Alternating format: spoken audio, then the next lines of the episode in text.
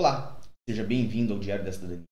Meu nome é Célio Sauer, eu sou advogado e nós vamos falar sobre abertura ou início de atividade independente em Portugal.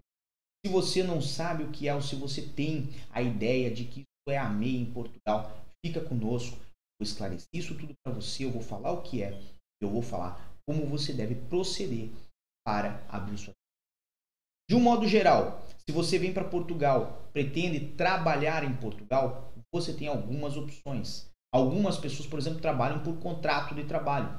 Não é esse o caso que nós vamos tratar nesse vídeo. Nós vamos falar do caso de quem vem prestar serviços, trabalhar como autônomo. Na mesma forma, não é o caso de quem vai abrir empresa em Portugal. E uma vez que você abre uma empresa em Portugal, você tem acesso a um número de identificação de pessoa coletiva, que é similar ao CNPJ, por exemplo, do Brasil.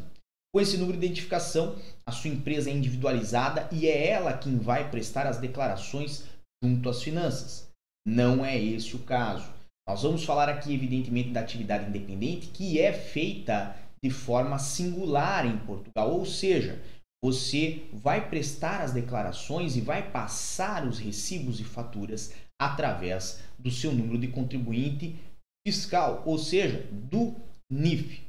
Quando você decide que vai iniciar a prestação de uma atividade independente em Portugal, é evidente que você tem que primeiro ir à autoridade tributária aduaneira, ou seja, ir às finanças e fazer a declaração de início de atividade, onde você vai colocar lá informações como a partir de quando você vai trabalhar e quanto imagina que vai conseguir faturar com essa atividade. O mais importante quando nós falamos da abertura da atividade independente é que somente após ela você está habilitado a passar faturas e recibos. Quais recibos? Certamente você já ouviu falar dos recibos verdes.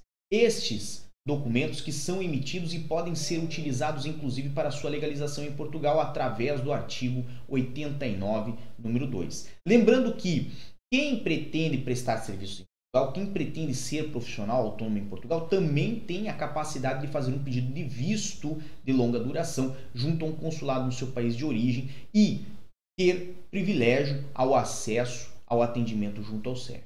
De um modo geral, é uma forma muito simples de se iniciar a trabalhar em Portugal.